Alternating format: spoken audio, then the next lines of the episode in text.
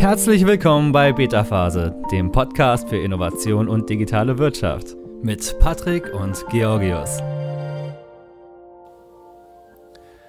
Caroline Bott ist heute unser Gast. Sie ist Coach und Trainerin der Ruhr-PM, dem A-Team aus dem Ruhrgebiet. Willkommen, Caroline. Dankeschön, was für eine schöne Intro.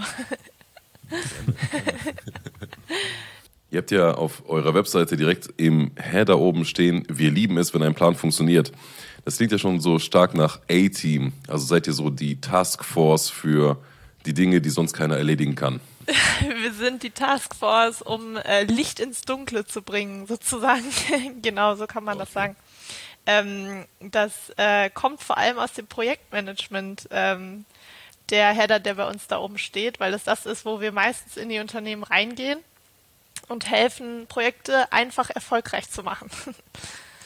Okay. So sagen wir es gerne, genau. Und wir haben äh, daneben dieses Jahr, Anfang des Jahres, eine Akademie gegründet, weil uns aufgefallen ist, ähm, neben klassischer Projektmanagement-Beratung äh, haben viele Unternehmen Probleme oder ähm, Anforderungen, die darüber hinausgehen und die eher mit so allgemeineren Themen der modernen Arbeitswelt zu tun haben. Also alles, was so unter New Work verstanden wird. Und dafür haben wir jetzt eine Akademie gegründet zusätzlich, wo wir Workshops und Trainings geben zu allen möglichen Themen. Okay, das heißt, ihr seid klassische Unternehmensberater, aber durch die Anforderungen, die jetzt äh, entstanden sind, geht ihr so in die Richtung alles, was mit einem New davor steht.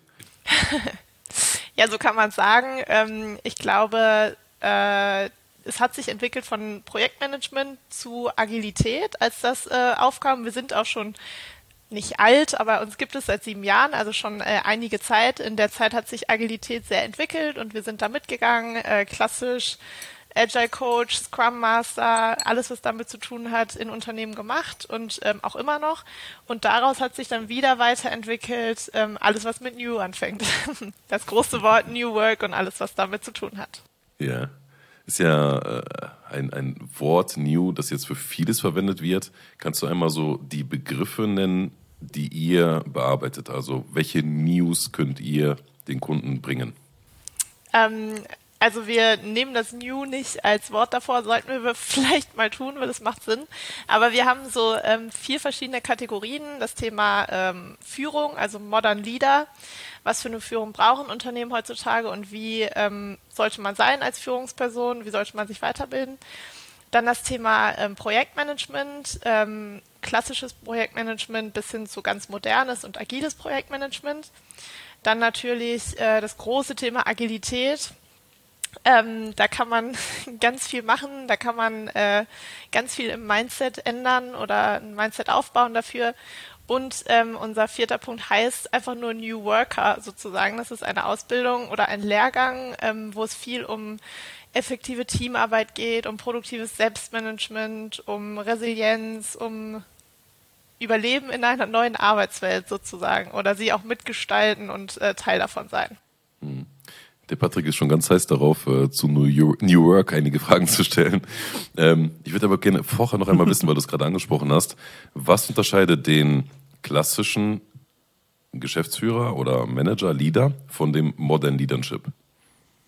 Ähm, was wir leider erst, glaube ich, durch die Pandemie gemerkt haben, ist, ähm, dass Führung ganz anders funktioniert, wenn es auf Distanz passieren muss. Also ähm, das klassische Bild einer Führungsperson in einem sehr alten oder klassischen Unternehmen ist ja eher Kontrolle und ähm, Belohnung, so ein bisschen Zuckerbrot und Peitsche der Ansatz, äh, sehr hierarchisch. Also ich habe ein Team unter mir, was ich kontrolliere, wo ich Aufgaben reinschütte sozusagen.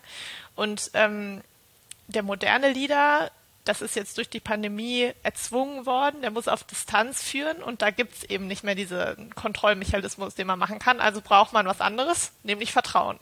Das haben viele äh, Führungspersonen noch nicht oder tun sich damit sehr schwer und ähm, das ist ein großer Punkt, äh, den wir versuchen zu vermitteln. Wie baut man Vertrauen auf? Wie kreiert man ein Team oder wie führt man ein Team, dem man auch vertrauen kann? Das hat dann viel mit äh, richtigem Delegieren zu tun, mit Konfliktmanagement, mit überhaupt Kommunikationsmechanismen auf Distanz ähm, oder auch Hybrid eben äh, wichtiger Punkt. Und ähm, ja eben nicht mehr so hierarchisch ein Team oder ein Unternehmen aufzubauen, sondern den Leuten was zu geben, wo sie dann eigenmotiviert die Arbeit so gut machen, dass ich als Führungsperson auch Vertrauen darin habe. Das heißt, die. Ja, so ist er. Ja. Patrick, Patrick, bitte. Ich habe schon zu viel. nee, ich habe gerade nur, nur weil, äh, drüber nachgedacht, nämlich, das ist ja, ist ja der, wenn wir nach Schlagworten gehen, im Bereich New Leadership ja auch, ne, eben diese neuen Führungspersonen aufzubauen und wie sie eben mit dem Team umgehen. Ähm, ich frage mich nur, wie man das, wie man das trennt oder ob man das trennen kann, ne, dieses New Worker, also die Mitarbeitenden selber, ne, die aufzubauen und diese, diese Führungskräfte ähm, einzeln. Also weißt du, weil die eigentlich so in einem Topf sind und miteinander arbeiten müssen. Und ich, ich kenne das ja auch, man, wir beschäftigen uns ja alle auch mit viel, mit, mit theoretischen Konzepten, äh, gerade diese Management-Theorien und so weiter, ne, mit, mit über Leadership da, da lernt man ja alles mögliche, Vertrauen und so weiter und lasst sie alle selbstständig arbeiten und das, das kennt man alles, aber in der, in, der, in der Praxis ist es dann eben ja auch gar nicht so einfach, das umzusetzen. Ne? Da seid ihr wahrscheinlich auch nah dran, da hört ihr, kriegt ihr bestimmt viel den Struggle mit von den Lead Führungskräften selber. Vielleicht sogar, meine, im besten Fall haben die wirklich Lust darauf, was zu verändern, aber erreichen es nicht. Also kannst, weißt du was, woran es scheitert, wenn Leute schon sowieso die Motivation mitbringen? Also tatsächlich ist es äh, leider häufig andersrum, dass äh, so die New Worker, also die Mitarbeitenden, merken, ähm, ihnen fehlt was äh, auf der Arbeit oder äh, sie können, also man sagt ja, New Work steht für den ganzen Menschen mit zur Arbeit bringen. Und das äh, fällt dann den Mitarbeitern auf, äh, dass es eben nicht so ist und dass sie ähm, nicht effektiv im Team zusammenarbeiten, dass sie kein gutes Selbstmanagement haben und dass da irgendwie was passieren muss, weil sie vielleicht in starren Hierarchien feststecken oder ähm, keine gute Kommunikation zur Führungsperson haben oder im Team. Und dann kommt das eher von unten. Und was uns auffällt, ist halt häufig, dass es leider dann doch an den Führungspersonen scheitern kann. Also wenn da sich das Mindset nicht verändert in den oberen Etagen, dann ist es schwierig, das Unternehmen ähm, zu modernisieren oder New Work irgendwie da ähm, reinzubringen. Und deswegen ist es für uns sehr wichtig, auf Führungspersonen zuzugehen und da zu versuchen, auch bei ähm, vielleicht sehr erfahrenen Führungskräften, die sehr lange in traditionellen Strukturen gearbeitet haben, einfach erstmal ein Grundverständnis dafür zu schaffen, warum das gut sein kann und warum das wichtig sein kann, was anders zu machen, weil was man dann immer ähm, sehr oft zu hören bekommt, ist, ich mache das schon seit 20 Jahren so und es funktioniert wunderbar. Das Unternehmen das läuft doch, genau. Das Unternehmen läuft doch und meine Mitarbeitenden sind doch total happy. Ähm, es hat sich noch nie jemand beschwert. Aber was dann halt oft vergessen wird, ist äh, eine neue Generation, die man vielleicht auch erreichen möchte und die man ähm, gewinnen möchte als Mitarbeitenden, die sich damit aber nicht identifizieren können. Und da muss eben erstmal so ein Grundverständnis geschaffen werden dafür, warum es Vorteile haben kann, was zu verändern, auch wenn das erstmal schwierig ist. Also Veränderung äh, geht immer einher mit ähm, ja, Umbruch und einer Situation, die äh, nicht so sicher ist. Und das finden Menschen immer unangenehm, äh, gerade wenn sie sehr alt alt eingesessen, sage ich mal, sind im Unternehmen und es kennen, dass immer alles gleich läuft. Wenn dann jemand kommt und sagt, wir müssen es jetzt verändern, wir wollen was anders machen, äh, dann ja, haben viele auch einfach Respekt und Angst davor. Hm. Ähm, du hast jetzt gerade schon einige Punkte genannt. Ähm, ich würde aber nochmal gerne ganz zurückgehen. Ähm, was ist denn New Work überhaupt? Ähm, das ist ein Begriff, der ähm, sehr unterschiedlich heutzutage interpretiert wird. Für mich ist es immer noch das, was es ursprünglich ist, nämlich ein Konzept, was von äh, einem Philosophen erschaffen wurde. Friedhof Bergmann kennen äh, zum Glück auch die meisten, die sich damit beschäftigt haben. Ähm, damals ging es darum, dass er ein Zentrum für neue Arbeit erstellt hat in einer Zeit, wo äh, die Arbeit ein bisschen schwierig war, weil Maschinen die Arbeit übernommen haben von Menschen und er wollte nicht, dass äh, viele Menschen arbeitslos sind und hat deswegen gesagt, wir erschaffen etwas, einen Ort, wo Menschen das tun können, was sie wirklich, wirklich tun wollen und damit auch noch Geld verdienen können. Also er hat so diesen Sinnaspekt in die Arbeit ähm, gebracht, so ein bisschen. Er zumindest ist zum ersten Mal benannt und äh, sich dafür eingesetzt. Heutzutage ähm, ist es manchmal schwierig, diesen Sinnaspekt noch zu finden in Themen, die mit New Work betitelt werden, weil es häufig um neue Methoden geht, um neue Tools geht, um ja so ähm, Buzzwords, die ähm, irgendwie im Umlauf sind, um Agilität, um ähm, wir arbeiten jetzt mit Boards, wir arbeiten jetzt mit Kanban und keine Ahnung. das wird dann mit New Work betitelt und häufig fehlt so dieser Sinnaspekt ein bisschen. Aber ähm, der ist eigentlich das, was für mich New Work ausmacht. Also mhm. Sinn zu finden in der Arbeit und dieser Satz, äh, sich selber als ganzen Menschen mit zur Arbeit bringen zu können, das ist eigentlich für mich New Work. Mhm. Also es gibt viel Washing, sagen wir New Work Washing, ne, dass man einfach nur Methoden oder Tools einführt, um sich das Zertifikat, wir machen New Work, aufstempeln zu können. Ähm, aber wenn wir jetzt mal von dem Purpose, also von dem Sinn ausgehen und sagen, die Mitarbeiter brauchen einen Sinn, um zu verstehen, wofür sie arbeiten, warum sie arbeiten, motiviert zu sein. Was sind dann so die Auswirkungen dessen? Also wie kann man das sich im Unternehmen vorstellen, dass New Work mit einem Sinn dann auch tatsächlich gelebt wird? Also äh, damit die Mitarbeitenden zur Arbeit kommen und einen Sinn daran erkennen, was sie tun, muss ich als Unternehmen ja erstmal selber ein großes Why haben. Also ich muss diesen Sinn ja auch ähm, vorgeben können und muss mir Gedanken darüber machen oder muss es vor allem auch kommunizieren, äh, was tun wir hier, was ist unser äh, großer Purpose, was wollen wir erreichen und was tragt ihr dazu bei, dass ich als Mit Mitarbeitender weiß, ich bin nicht nur ein kleines ähm, Rädchen in einem riesengroßen Zahnrad und was eine Maschine, die irgendwie funktioniert, sondern dass ich genau weiß, warum ich eben jeden Tag zur Arbeit komme und was äh, der Sinn dahinter ist. Und dann kann, muss das natürlich übereinstimmen mit meinen eigenen Werten die ich habe, ähm, über die sich, glaube ich, viele Menschen, die so äh, in der neuen Arbeitswelt anfangen, auch Gedanken machen.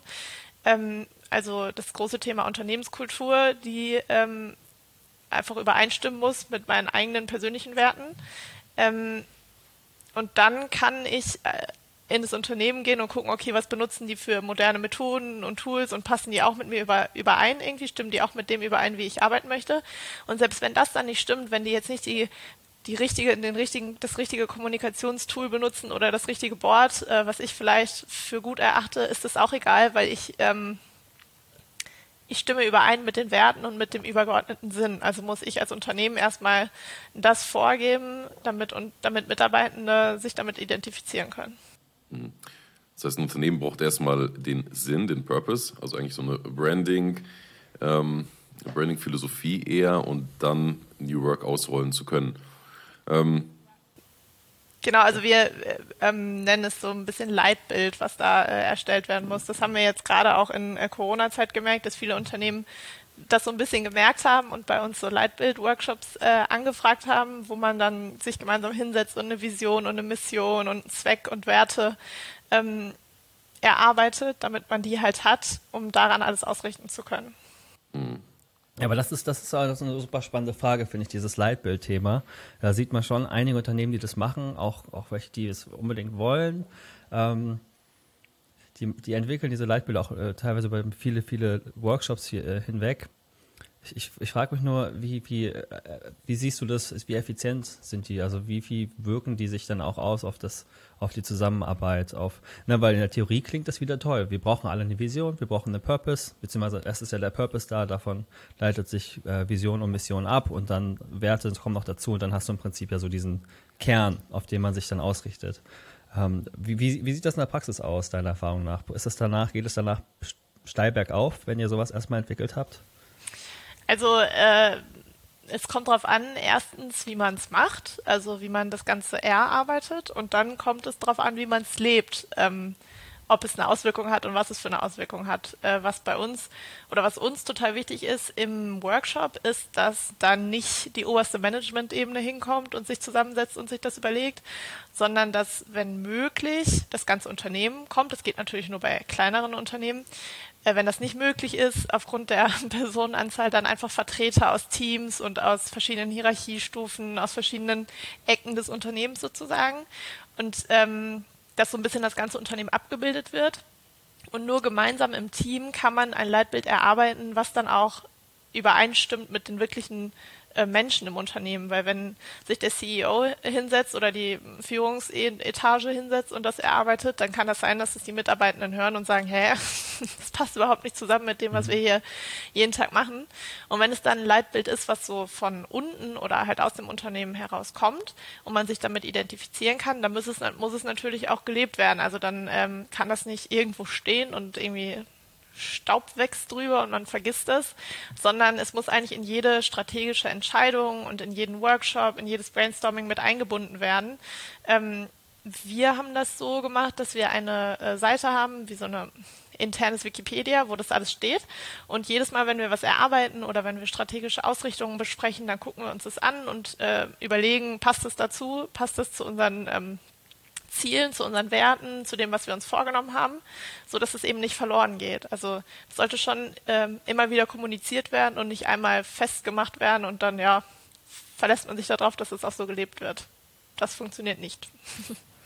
Und, und, und ihr begleitet die dann aber auch da, dabei, die Unternehmen, Kunden, auch nach diesen Workshops, nach der Entwicklung von einem Leitbild sowas zu leben oder gebt ihr denen nach so einem Workshop oder nach den Workshops Tipps und Tricks mit auf den Weg und, und drückt die Daumen, dass es dann einfach besser wird. Wie, wie kann man sich das vorstellen? Drauf an. Wir haben ja diese Zweiteilung im Unternehmen. Zum einen die Akademie, wo wir eben den Workshop anbieten und erklären, dass, äh, warum das wichtig ist und das, was ich gerade eben gesagt habe, wie man es danach auch äh, einführt und es durchführen. Und dann haben wir eine ähm, Beratung, wo wir mit ins Unternehmen gehen und äh, wirklich auch vor Ort sind, uns das angucken, mit den Mitarbeitenden sprechen, in Projekte mit reinschauen äh, und da gucken wir, dass das Ganze auch Früchte trägt sozusagen und machen mit aber das ist halt ein andere, anderes Konzept. So ein bisschen.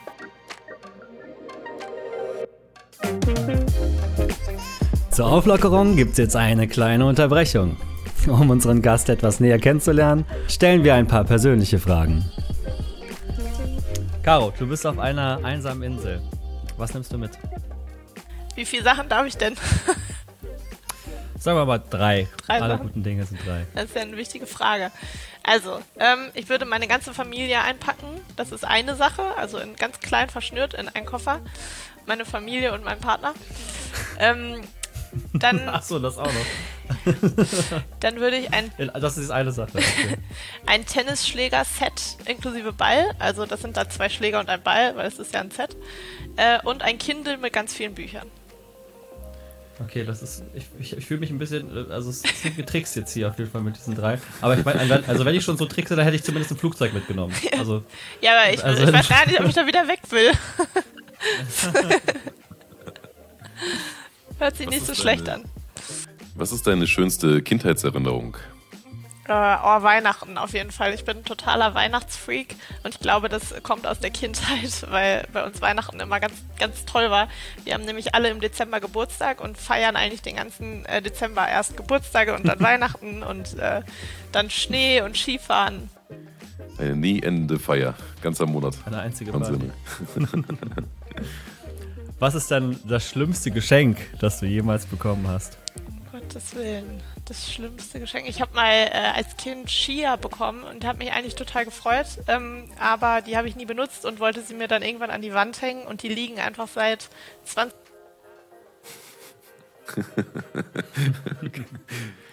Welche Verhaltensmuster von dir würdest du gerne ändern?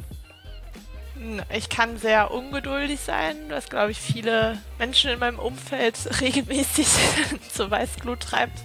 Äh, und so, äh, dadurch, dass ich sehr ungeduldig bin und super viel Energie habe, mich manchmal schlecht lange auf eine Sache konzentrieren. Das würde ich manchmal gerne ändern. So mit deiner Ungeduld bringst du also anderen Leute an die Decke. Womit kann man dich dann so richtig wütend machen? Äh, mit nicht authentisch sein. Das kann ich gar nicht leiden. Wenn, wenn ich merke, jemand ist nicht so, wie er, wie er eigentlich ist. Welches Bedürfnis kommt bei dir immer zu kurz? Hunger. Der Hunger oder das Hungerstillen? Das Hunger stillen. Also ich habe eigentlich immer Hunger, aber ich esse nicht immer, weil das wird nicht funktionieren. Welche Sache würdest du an dir ändern, wenn du es könntest? Aber ich würde mir noch viel mehr ähm, Ausdauer geben. Also im Sport. Wenn ich könnte, würde ich gerne so Ironman machen und Triathlon und Ultramarathon und so. Aber ich habe die Ausdauer leider nicht. Das braucht man ja ich- auch, ich ne? Wenn man den ganzen Dezember Äh, durchfeiert. Wir darüber gesprochen erst. Dieser, dieser Ironman ist auch heftig. Ne? Da, da hat man irgendwie 180 Kilometer Fahrrad fahren und einen Marathon laufen und schwimmen, glaube ich, die vier Kilometer, drei, vier. Das ist echt brutal. Also ich meine, ich glaube, Marathon wird mich alleine nicht machen. Dito, also ich habe meinen halb probiert und war und kann mir wirklich nicht vorstellen, wie man überhaupt einen ganzen läuft. Aber ich würde es gerne. Die Eigenschaft hätte ich schon gerne. Welche Superkraft hättest du gerne und warum? Ich würde mich gern beamen können, weil ich dann klimaneutraler und schneller reisen könnte. Du bist also ein Trekkie. Sehr gut, ein, ein grüner Trekkie. So, jetzt kennst du unseren Gast schon ein bisschen besser. Weiter geht's mit unserem Interview. Viel Spaß.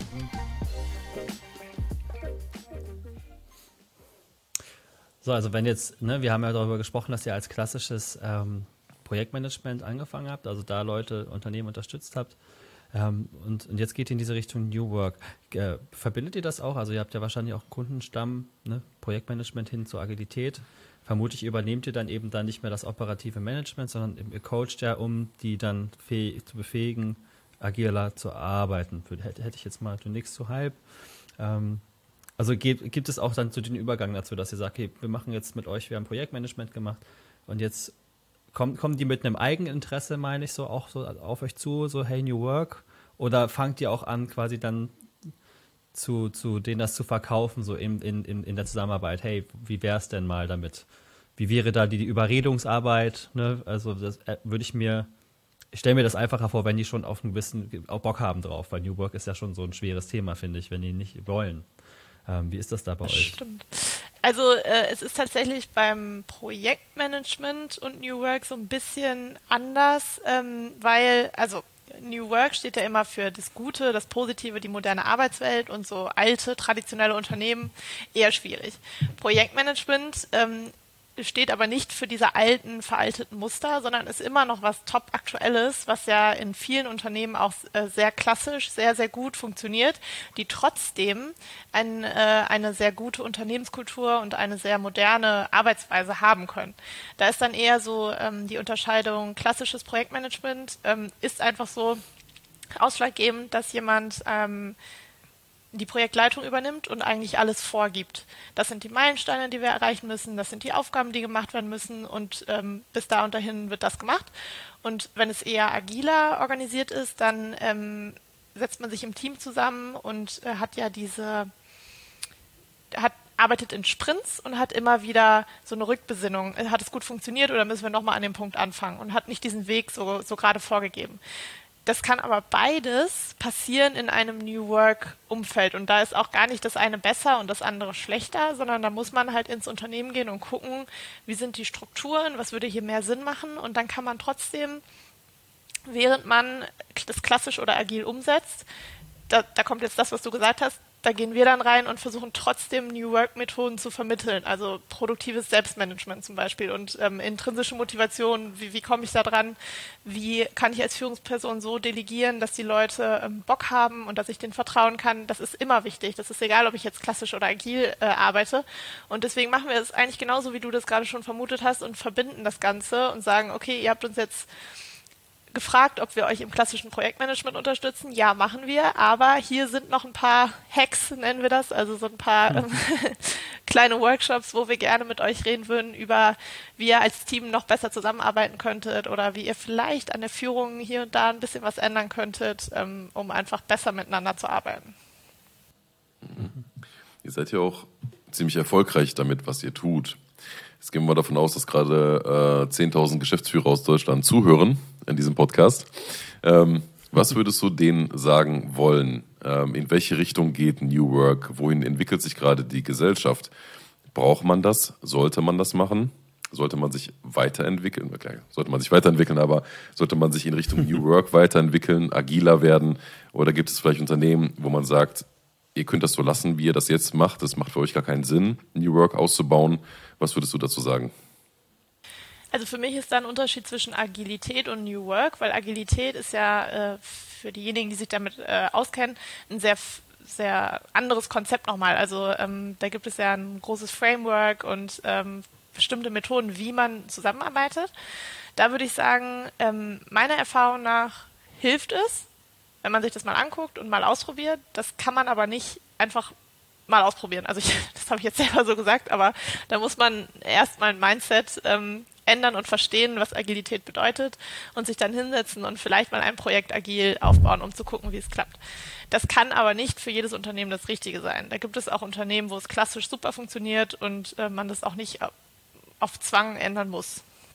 New Work bedeutet für mich aber dieses Mitarbeitenden einen Sinn geben und sie als ganze Menschen zur Arbeit kommen lassen. Und da kann niemand, finde ich, gegen argumentieren, dass man sich darin dahin entwickeln sollte, weil die Entwicklung wird nun mal nicht mehr zurückgehen. Also alles, was jetzt an Mitarbeitenden auf den Arbeitsmarkt kommt oder auch in den letzten Jahren schon gekommen ist, möchte eigentlich so arbeiten oder zumindest äh, die meisten möchten auch wenn es nur ein kleiner Teil ist und wenn sie es vielleicht nicht als New Work betiteln.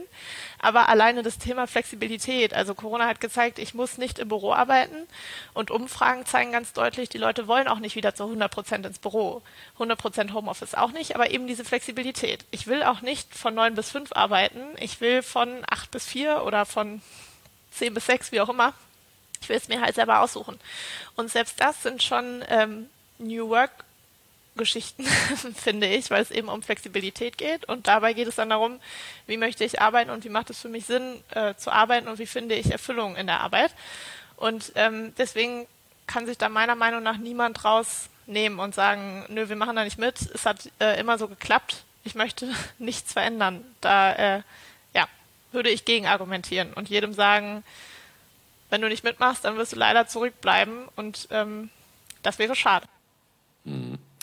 Also der, die Mitarbeiter sind schon seit einigen Dekaden keine Ressource mehr, die einfach nur eine Arbeit oder Leistung erbringt, sondern sie entwickeln sich zu einem eigenen, sie entwickeln sich nicht, sie sind immer schon so gewesen, aber das Unternehmen wird zum Organismus anstatt nur zu einem Input-Output. Und äh, das sollte man sich einmal so vor Augen führen als Geschäftsführer, ob das wirklich noch so funktioniert und ob man damit auch neue Kandidaten anwerben kann. Ne? Stichwort Recruiting. Ich, genau, und äh, so diese Mitarbeiter als Ressource zu sehen, wenn man das so sieht. Die Mitarbeitenden sind die wichtigste Ressource, die ein Unternehmen hat, wenn man das äh, so sieht. Und wenn man sich da nicht kümmert und die Maschine sozusagen nicht äh, regelmäßig überprüft und ölt und verbessert, dann ist sie irgendwann kaputt. Und dann mhm. funktioniert es eben nicht mehr. Und ähm, wenn wir jetzt, wenn wir uns mal genau reinschauen, dieses, also ich meine, ihr macht, beschäftigt euch ja mit dem Thema Purpose und Sinnfindung dann auch und helft den Unternehmen dabei, den zu finden, weil das dann im Prinzip so dieser Purpose ist ja so wie der Klebstoff bei einem Unternehmen. Wenn man den hat, können sich Mitarbeiter damit identifizieren. Wir haben ja auch schon darüber gesprochen, wie es bei Branding auch äh, tatsächlich hilft. Also wenn man das hat, diesen Purpose, dann können auch Leute von außen sehen, hey, die haben was, mit dem ich mich emotional verbinden kann, damit ich äh, identifizieren kann. Äh, umso spannender ist die Frage, finde ich, diesen Purpose zu ähm, ergründen. Ne, weil, weil, wir können den da nicht hinwerfen. Ich habe das mit Kunden schon gemacht, die erzählen mir irgendwas und ich soll dann versuchen, das irgendwo aufzuschreiben, was aber nicht funktioniert, weil das muss, klar, ich kann das dann in einen schönen Satz gießen, aber ähm, das muss ja von den, von den Mitarbeitenden oder von den, vom Team, von den CEOs selber kommen. Wie kannst du einfach erklären, wie man das machen könnte? Also könnte jetzt jemand, der hier zuhört, sagen, alles klar, in den drei Schritten komme ich zu meinem Purpose oder ist das Ganze deiner Meinung nach komplexer? Also in drei Schritten äh, funktioniert es, glaube ich, nicht. da ist es dann, dann doch. machen wir vier. das ist dann doch komplexer. Also was wir immer äh, raten oder was wir auch machen, ist, äh, sich zuerst mit den Werten zu beschäftigen, ähm, die man hat. Und da ähm, muss natürlich zuerst geguckt werden, welche Werte hat eigentlich jeder Mitarbeitende, der in diesem Workshop mit dabei ist. Bei uns, äh, da wir ein sehr kleines Unternehmen sind, zum Beispiel, äh, waren wirklich alle mit dabei und äh, jeder hat die Werte aufgeschrieben, ähm, die ihm wichtig sind in der täglichen Arbeit. Also sowas wie Spaß, Flexibilität, Vertrauen, ähm, Transparenz, Mut, Offenheit. So, und dann äh, mussten wir alle Werte wegstreichen, weil wir hatten natürlich alle so zehn Stück. Und dann haben wir drei weggestrichen. Und dann mussten wir nochmal zwei wegstreichen, sodass jeder am Ende nur noch drei Werte hatte dann hatten wir trotzdem noch sehr viele unterschiedliche. Und dann äh, wird es knifflig. Dann muss man nämlich gucken, wie kommen wir jetzt auf gemeinsame, wir raten immer so fünf Werte, fünf bis sieben Werte. Ähm, wie können wir alle Mitarbeitenden damit ins Boot holen, obwohl sie ja unterschiedliche Werte haben. Und da gibt es ganz viele verschiedene Methoden. Wir haben das äh, tatsächlich damals mit Lego äh, gemacht, in so einem Lego Series Play Workshop. Das haben wir auch, wir auch hier liegen. Ja, macht voll Spaß. ähm, und haben geguckt, wie können wir uns annähern und wie können wir Werte finden, wo wir alle hinterstehen.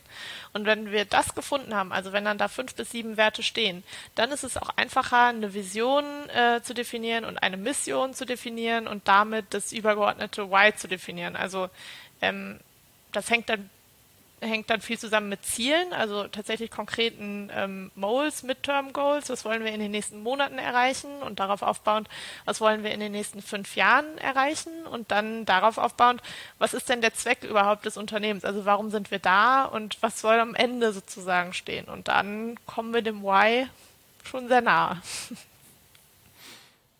Ja. Ähm, wir haben ja schon sehr oft festgestellt, dass Mission und Vision so Begriffe sind, die äh, inflationär benutzt werden und selten eigentlich das Aussagen in falsch Unternehmen, das ne? genau falsch aufgefasst werden. Ähm, also eine Vision, Mission ist nicht, äh, wir stellen Kleidung her. Ne? Also ein ganz einfaches, plumpes Beispiel. Was, was sollte eine Mission und Vision beinhalten und was ist eine Mission, Vision nicht? Ich erkläre das immer äh, gerne relativ anschaulich. Ähm, die Mission sollte das sein, wo, wo sind wir in fünf Jahren? Also konkret, was ist unser Ziel äh, dann? Also wir sind der größte Kleidungshersteller in Deutschland, ist dann die Mission. Und die Vision ist dann so ein bisschen, wie komme ich denn dahin? Also was kann ich denn tun, um dieses Ziel auch zu erreichen? wir, es ist jetzt schwierig, das in die Kleidungsindustrie äh, zu übersetzen, aber wir. Muss es sein. Muss es sein. Ja, also, vielleicht ein Praxisbeispiel, das du so kennst. Ähm, boah, da fällt mir jetzt auf Anhieb keins ein. Äh, ich kann äh, ja, unsere. Ich könnte versuchen, in die Bresche zu springen. Ja, bitte. Ich habe ein, hab ein Lieblingsbeispiel von tatsächlich von Microsoft, so ein Klassiker, die Vision. Äh, ein ein äh, Laptop oder ein Computer damals, ein Computer äh, in jedem Haushalt oder auf jedem Schreibtisch so. Und das ist so als Vision, finde ich, das ist, ein, das ist ein super Beispiel, weil das die Vision diese Visualisierung ist von der Mission, sagt man. Ne? Und das ist halt, das kann man sich vorstellen, es ist groß, aber einfach konkret und einfach auch vorstellbar. Ich habe sofort ein Bild im Kopf und das finde ich mächtig. Also wenn das, das also ist schon eine große Kunst, sowas zu entwickeln. Es, es klingt so einfach, wenn es dann da ist, aber das für Unternehmen zu finden, es ist, es ist eine Herausforderung, sich dem anzunehmen. Also kann mehrere Wochen dauern, bis man da hinkommt. Ähm, ich kann euch noch unser, unsere Mission und unsere Vision als Beispiel äh, nennen. Unsere. Mission mhm. ist, ähm, wir vermitteln Menschen in Unternehmen anwendbares Wissen und Fähigkeiten für modernes Arbeiten. Wir coachen, beraten und packen mit an, um Kundenprojekte nachhaltig erfolgreich zu machen. Das ist die Mission und die Vision, also wie du gerade so schön gesagt hast, die Visualisierung, wie kommen wir dahin? Wir glauben an den Wandel von traditionell zu modern und wir glauben daran, dass jedes Unternehmen modern arbeiten kann. Mhm. Das ist äh, dabei rausgekommen. Aber das geht halt nicht in ein paar Stunden oder von jetzt auf gleich. Absolut. Da habt ihr ein paar Workshops hinter euch gebracht, um das, das zu entwickeln. Auch Viele Post-its sind an der Wand gelandet. Auch die Vision selbst, die kann auch äh, im ersten Augenblick erstmal sehr überwältigend klingen, ne? dass es zu groß ist, dass es nicht erreichbar ist. So wie auch beim Beispiel Microsoft in den 80ern, als sie es aufgestellt haben. Ähm, damals war gar kein Markt dafür da, ne, für Computer. Also die Chance, dass diese Version sich irgendwann mal erfüllt, ist null gewesen zu dem Zeitpunkt. Aber man muss groß denken, man muss an diese große Vision glauben und äh, die auch als Ziel für sich selbst ansetzen, damit man diese motivieren kann in die Richtung. Genau, und da ist es eben wichtig, das auch zu kommunizieren. Das ist jetzt so ein bisschen der Schlenker zu, äh, was wir vorhin gesagt haben, wenn ein Unternehmen diese Vision hat, aber sie ist so komplex und unverständlich und wird auch nicht erklärt und die Mitarbeitenden lesen das und denken, hä, das machen wir, okay, sehe ich jetzt irgendwie nicht. Mhm. Ähm, dann ist es in die falsche Richtung gegangen. Also dann, das, das kann eben nicht funktionieren. Das muss heruntergebrochen werden, erklärt werden, immer wieder benutzt und kommuniziert werden in der Unternehmenskommunikation.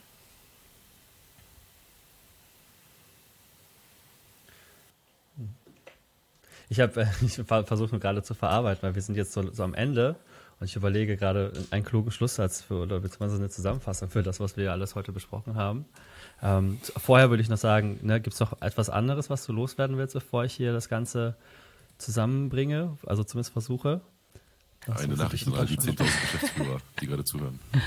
Also äh, ich äh, sage es immer wieder und ich liebe diesen Satz, äh, nämlich unser Leitsatz, wir glauben daran, dass jeder modern arbeiten kann, ähm, mhm. Wenn er gelassen wird oder wenn mhm. ihm äh, da geholfen wird und wenn er unterstützt wird und wenn man sich vor allem damit beschäftigt und manchmal braucht man Sachen nicht sofort abschreiben, wenn man sie liest oder abstempeln als äh, dieser New Work Mist sozusagen, sondern ähm, manchmal muss man sich einfach ein bisschen damit beschäftigen und die Vorteile sehen und das Positive, was dabei rumkommen kann, auch wenn es bedeutet, ich muss was verändern und es wird erstmal ein bisschen unangenehm. Auf eurer Webseite gibt es bestimmt auch einige erklärende Texte dazu und ein bisschen Überzeugungsarbeit. Das ist die ruhrpm.de, also Ruhr mit R-U-H-R, pm.de. Eine super Quelle für den ersten Einstieg. genau, richtig. Genau. Ja, die Ruhr PM, ein Projektmanagement, ähm, also angefangen als Projektmanagement, äh, Beratungsunternehmen für Projektmanagement und jetzt weiterentwickelt auch für die Bereiche New Work mit einer eigenen Akademie dafür. Wir haben heute uns vor allem über New Work unterhalten und auch ein bisschen das Thema Agilität angeschnitten, aber vor allem New Work. Und das ist etwas, was Caro glaubt, was jedes Unternehmen auf jeden Fall zumindest teilweise etablieren kann, weil es zum Kern ähm, die Sinnstiftung oder die, den, den Sinn beinhaltet. Also wir Unternehmen brauchen alle einen Sinn, an das Mitarbeitende glauben können. Und ja, ihr glaubt daran, dass, dass man auf jeden Fall, dass jedes Unternehmen modern werden kann und vom traditionellen hinweggehen kann, sonst werden sie vom Wettbewerb abgehängt. Und das finde ich auch sehr schön. Und ja, deswegen sitzen wir auch hier, um diese, dieses, die Message zu verbreiten. Und ich hoffe, äh, dass ich an der Stelle nicht viel ausgelassen habe. Es ist, finde ich, die schwierigste Aufgabe, diese Sache. Hast du gut gemacht. So knackig zusammenzufassen. Vielen Dank. In dem Sinne ähm, danke ich auf jeden Fall für das Gespräch. Es war super angenehm und auch informativ für, für mich. Und ähm, ja. ja, hoffe, vielen Dank auch. Zuhörer, Zuhörerinnen fanden das auch angenehm. Das hoffe ich auch. Es hat mir großen Spaß gemacht. danke, dass du dabei warst. Und vielleicht sehen wir dich ja mal wieder. Gerne. Danke euch. Das war's auch schon für heute. Wenn dir diese Folge gefallen hat, abonniere unseren Podcast. Schon bald siehst du Innovationen aus verschiedenen Blickwinkeln und bekommst wertvolle Einblicke in die digitale Wirtschaft. Bis bald bei Beta Phase.